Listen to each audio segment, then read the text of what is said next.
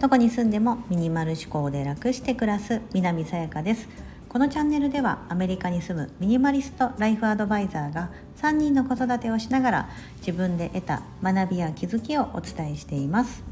今日は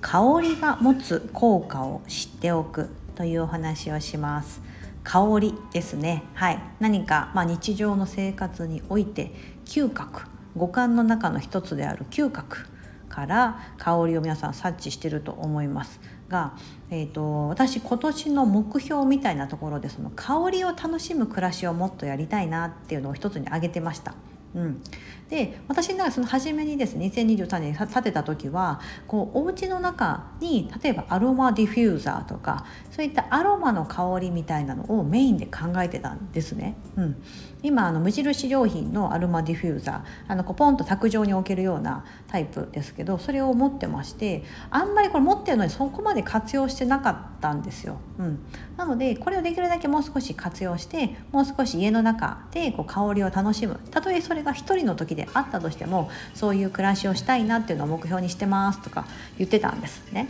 うん、でもちろんそれはあの意識してたんであれだったんですがあちょっと最近ですねあの買い替えたものというか新しく買ったものがあってそれが香水なんですよ。うん、あのえーと、ブランド名がクロエの、えーと香水でえー、と昔ねいつだったかな？結婚したまだ当初とかでやったと思うんですけど使ってたことがあってものすごいお気に入りの香りで有名だと思います。クロエの香水とかって。なんだいろんなのがありますよね。なんかシャネルの香水とか。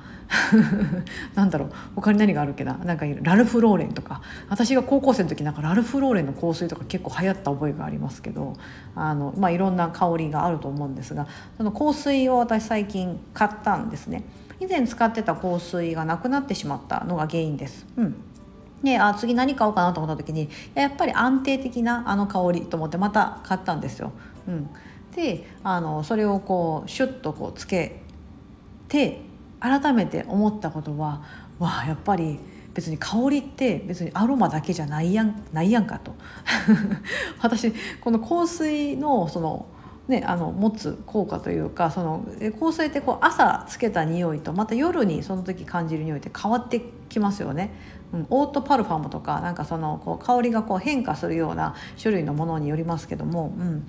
でそれをこうそうすると一日中なんか自分の体から自分の好きな匂いがこう香ってるっていうのはめちゃめちゃいいなって改めて感じて。ただ以前使ってた香水はもう少しライトな感じでちょっとつけた時は非常に香りが漂ってこう石鹸的な香りで良かったんですけどなんかね匂いがやっぱ消えちゃうんですよね。薄くなっていくというか、うん、ほぼ夕方とかになったらもうなんか自分つけてたっけなみたいな。手首とかクンクンって匂ったらあなんかうっすらついてるなって分かるんですけどこう自分でこうねふわっと感じることができなかったので、うん、改めてこれはだからちょっときつめの香水ですよね、うん、なのでそれをちょっとだけつけるようにしてます。家にいる時誰にも会わなくてもちょっとつけるように最近しててそういった香りの楽しみ方ってあるなというふうに思ってるんですが今日はですねその香りが持つ効果を知っておくなのでその改めてこの、ね、自分の香りのことを感じたのはあの以前も紹介しましたが自己肯定感の教科書という、まあ、一冊の本があってこれオーディブルとかであの耳読書でこう無料で今読めるようになってますので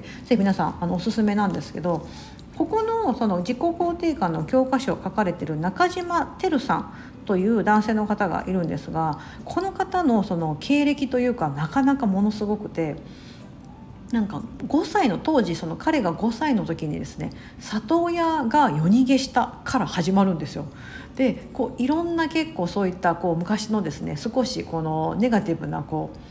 えーと、生い立ちがあってでその後こうパニック障害とかもういろんなこう心の疾患みたいなのを抱えてらっしゃったんです。うん、でもそれをですねやっぱりそのあと過呼吸あのあの外に出ると過呼吸に陥ってしまってこう危危ないじゃないですか、うん、だからなかなか家に出れないもう引きこもりの生活だったみたいな、うん、そういった方だったんですよこの著者の方が。でへえと思っててでそれを結構その一つの、まあ、いろんなこの方心理学をものすごいそのため、まあ、自分ためにもこういろんなことを学んででそれを今度今世にですねいろんなその同じような苦しむ方のために本を出したりとかカウンセリングとかをされてる方なんですけどもその中に一つにあったのがそのパニック障害が出る外に出た時にですねはやばい過呼吸になると思った時にオレンジの香り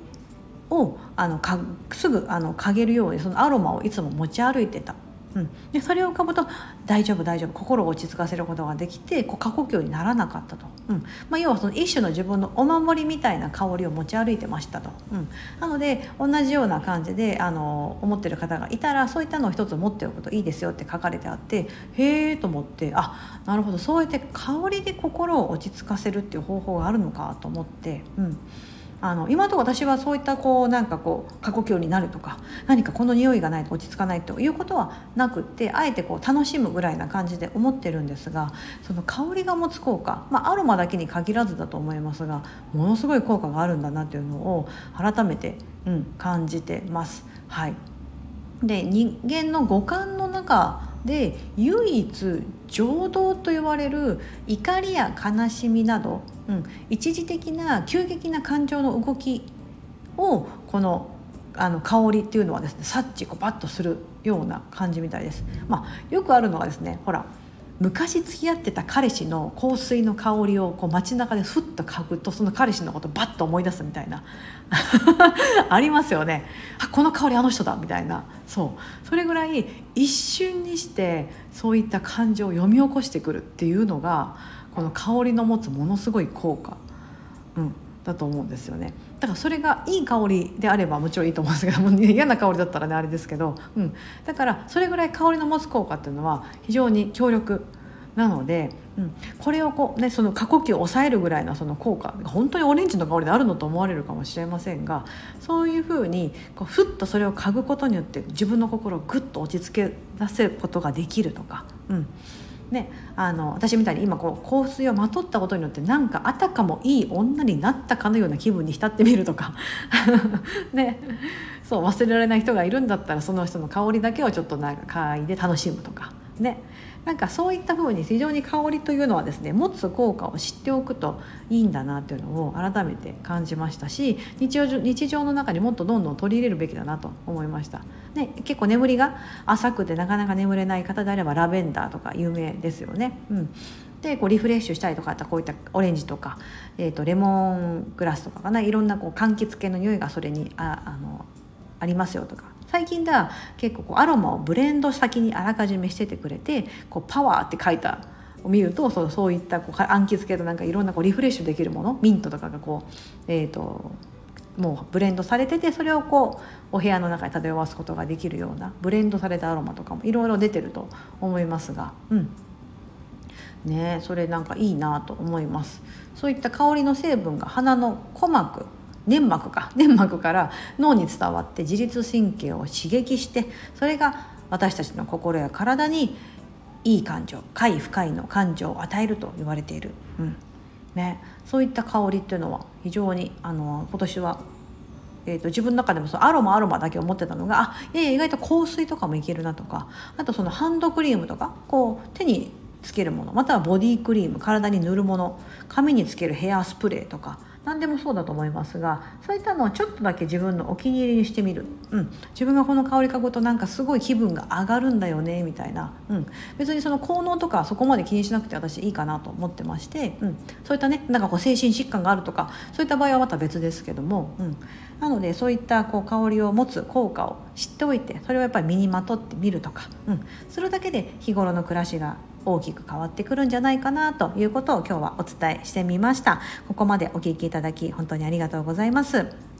素敵な一日をお過ごしください。